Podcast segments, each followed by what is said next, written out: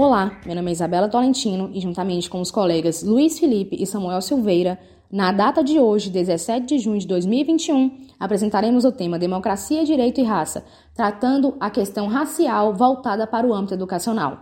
Tema de muita importância nos dias atuais, propondo alternativas e mecanismos capazes de produzir efeitos no sistema educacional, a fim de ratificar o modelo pedagógico no que concerne à abrangência da educação étnica de forma eficaz nas escolas.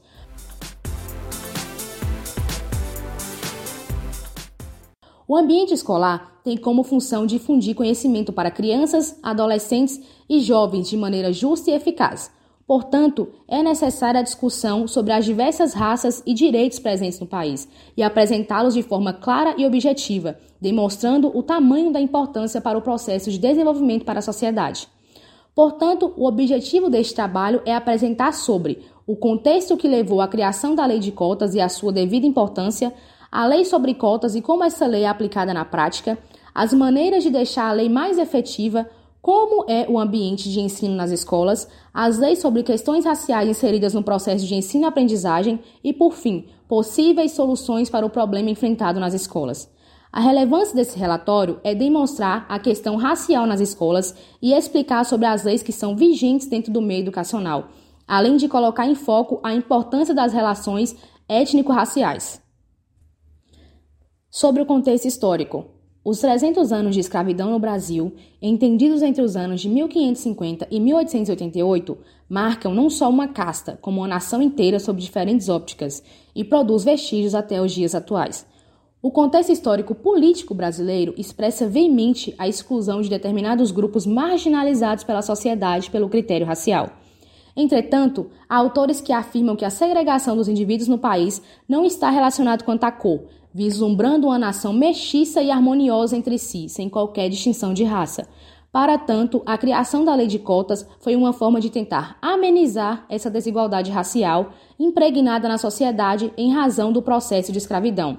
que enraizou um racismo estrutural, afetando assim a forma como as oportunidades chegam para cada um. Dessa forma, foi durante os anos 30 em que se voltaram fervorosamente a esse tema discutido no âmbito governamental Posteriormente, inspirados pelos movimentos dos Estados Unidos em meados do século XX, se introduziu no Brasil direitos voltados às questões raciais na Constituição de 1988. Diante de tanta desigualdade e em busca da reparação a esse grupo racial, onde o país tem uma dívida histórica perante todo o sofrimento vivenciado, começa o processo de criação de leis que assegurem esses direitos. O primeiro registro brasileiro sobre a política de cotas no âmbito legislativo é o Decreto Legislativo número 23, de 21 de 6 de 1967, que deu caráter normativo à Convenção Internacional para a Eliminação de todas as formas de discriminação racial, admitindo as ações afirmativas raciais. Outro exemplo de iniciativa legal foi o Decreto Presidencial número 1904 de 96, que introduziu a Política Nacional de Direitos Humanos no Brasil. Mais recente, pode-se citar a Lei nº 10.558 de 2002, intitulada de Diversidade na Universidade, que também estimula políticas como a de cotas raciais. Todas essas leis, apesar de tratarem de tempos diversos, têm como elemento comum o intuito de reduzir as desigualdades raciais. Posteriormente, a Lei nº 10.639 de 2003 altera a Lei nº 9.394 de 20 de dezembro de 1996 que estabelece as diretrizes e bases da educação nacional, para incluir no currículo oficial da rede de ensino e obrigatoriedade da temática História e Cultura Afro-Brasileira e da outras providências. Apesar da lei estabelecer a obrigatoriedade do estudo da história e cultura afro-brasileira e indígena, a lei não é aplicada de forma efetiva nas escolas, apesar da sua grande importância para que os alunos negros possam se ver representados através de grandes personalidades negras que marcaram a história. Posto isso, pode-se compreender a extensão social das consequências derivadas da negligência do Estado e sociedade para com a população negra, em razão do silêncio das ações intrinsecamente ligadas ao racismo estrutural, dificultando o combate e ampla discussão do tema. De acordo com dados de 2019, por exemplo, foi feito um apontamento sobre a evasão escolar e obteve-se que o maior número de abandono nos estudos foi acarretado por estudantes pretos ou pardos, representando um percentual de 55,4% entre os demais, o que colabora para uma diminuição nos anos de estudos, que atinge em média 8,6 anos aos estudantes negros em comparação aos estudantes brancos, que em média possuem 10,4 anos de estudos. Outro número importante está relacionado ao analfabetismo, que afeta principalmente a população negra, no qual 8,9% não sabem ler e escrever, em comparação com a população branca, na qual o percentual é menor, representando apenas 3,6%. Portanto, observa-se, em razão das estatísticas apresentadas, que o plano de ensino adotado pelo sistema de educação brasileiro não funciona de maneira efetiva. Bom, sobre a importância da lei de cotas. O sistema de cotas opera tentando igualar uma desigualdade histórica,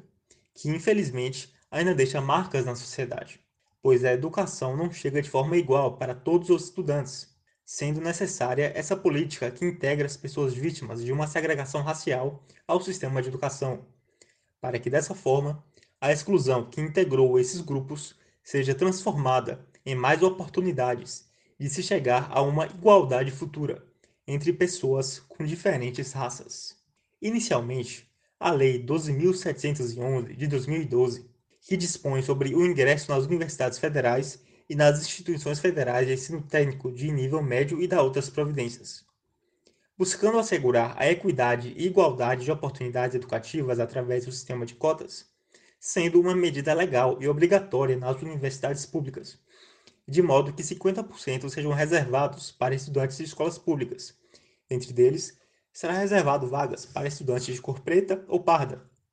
indígenas, quilombolas e pessoas portadoras de alguma deficiência. Em consecutivo, entra em vigor a Lei 12.990, de 9 de junho de 2014, Lei de Cotas. Reserva aos negros 20% das vagas oferecidas nos concursos públicos, para provimento de cargos efetivos e empregos públicos, no âmbito da administração pública federal, das autarquias, das fundações públicas, das empresas públicas e das sociedades de economia mista controladas pela União, na qual poderão compor as vagas ofertadas os candidatos que se declararem pretos ou pardos, segundo o requisito de cor ou raça utilizado pela Fundação Instituto Brasileiro de Geografia e Estatística, IBGE, conforme disposto no artigo 2 da lei. Agora, como a lei funciona na prática? Em razão da lei de cotas, a Universidade de São Paulo, USP, por exemplo,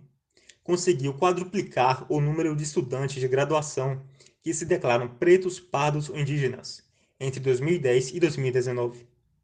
Além disso, em 2019, a instituição também conseguiu cumprir sua meta autoimposta de ter 40% de seus calouros oriundos de escolas públicas. Foi o recorde de participação dos alunos na rede pública e um aumento de 5 pontos percentuais em relação à taxa registrada há 5 anos, em 2015.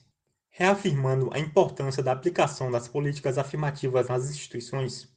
apesar de ser um passo relevante, o Estado, juntamente com as organizações de ensino superior, deve propor medidas que assegurem a prática correta das cotas dentro das universidades, capaz de impossibilitar qualquer tipo de fraude. A Universidade Estadual do Ceará, UES, por exemplo, através do seu Conselho Universitário, CONSO, aprovou a resolução número 1657 de 2021, que institui as instâncias e os procedimentos de heteroidentificação no âmbito do sistema FUNES-US. A partir da resolução, serão constituídas comissões para validação dos documentos e verificação fenotípica de candidatos aprovados em vestibulares, seleções públicas ou concursos públicos realizados pela FUNES-US, que se autodeclaram negros, pretos e pardos. Com isso, a US busca oferecer maior inclusão, democratização e justiça. Contudo, a maioria das universidades ainda não contempla meios efetivos e claros para assegurar a justa composição das vagas de pretos e pardos garantidas por lei. Qual o papel dos órgãos públicos na garantia da lei? É de fundamental importância a ação direta dos órgãos públicos sobre a temática de ações afirmativas na perspectiva de aperfeiçoá-las, complementar e fiscalizar o cumprimento das mesmas. Sendo assim, o Ministério Público, em uma de suas funções, tem como papel de fiscal da lei e é responsável pela defesa da ordem jurídica, visando fiscalizar para que seja cumprido o que determina a lei, além do fato de intervir onde exista o não cumprimento da mesma. Nas universidades, é fundamental garantir a eficiência no combate às irregularidades prestadas por alguns candidatos, que fraudam as informações necessárias para conseguir ingressar no ensino superior através do sistema de cotas. Para que assim, situações como a que ocorreu na UNB, Universidade de Brasília, no ano de 2020, no qual acarretou a expulsão de 15 alunos da instituição em decorrência de fraude no sistema de ingresso por categorias de cotas, não venha mais acontecer. A principal forma de fiscalização é feita através das comissões de heteroidentificação das instituições de ensino, que consiste no procedimento de percepção comum do outro, baseado nas suas características, estereótipos e patologias, a fim de assegurar respectivas vagas ao grupo racial social destinado. É importante também verificar consequências legais para aqueles que tentam fraudar o texto legal direcionado à política de cotas no âmbito educacional, na intenção de repudiar e dissipar os demais com meio indireto de advertência e facilitar o processo legal pleiteado quando o indivíduo vinculado por lei tem o seu direito lesado ou negado. É claro que o sistema educacional brasileiro ainda precisa evoluir de forma significativa para poder abranger a diversidade cultural existente no país. Dessa forma, o antropólogo Cabengelo Munanga, professor da Universidade de São Paulo, USP, e um dos principais estudiosos das relações étnico-raciais na sociedade brasileira, diz que é na educação e no meio em que convivem que as pessoas aprendem a discriminar o sujeito negro e toda a sua trajetória social. Apenas a prática educadora pode mudar a realidade. Só a própria educação é capaz de desconstruir os monstros que criou e construir novos indivíduos que valorizem e convivam com as diferenças. Fecha aspas. Que tipo de educação tem esse poder transformador? De acordo com Munanga, a resposta encontra-se em educação antirracista, multicultural e pluriversal, ou seja, que não seja universal, focada em uma única visão de mundo eurocêntrico, uma vez que acomoda a pluralidade das visões de mundo, valorizando a diversidade que nos faz humanos uma educação que contemple todas as ancestralidades brasileiras, indígenas, africanas, asiáticas e europeias. Nesse âmbito, torna-se fundamental que o Ministério da Educação realize ações sistemáticas de conscientização em eventos e produza materiais didáticos que abordem sobre a cultura afro-brasileira e toda a sua importância no processo de desenvolvimento da sociedade.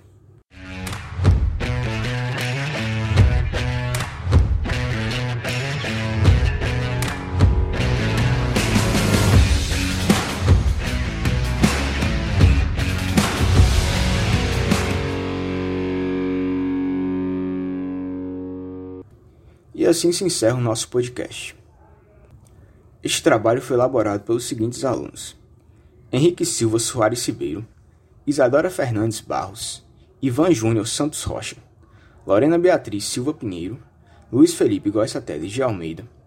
Luiz Gustavo Vieira da Silva, Maria Aparecida da Silva Soares Pires, Maria Isabela Oliveira Tolentino, Meiriane Ribeiro Caetano e Samuel Araújo Silveira.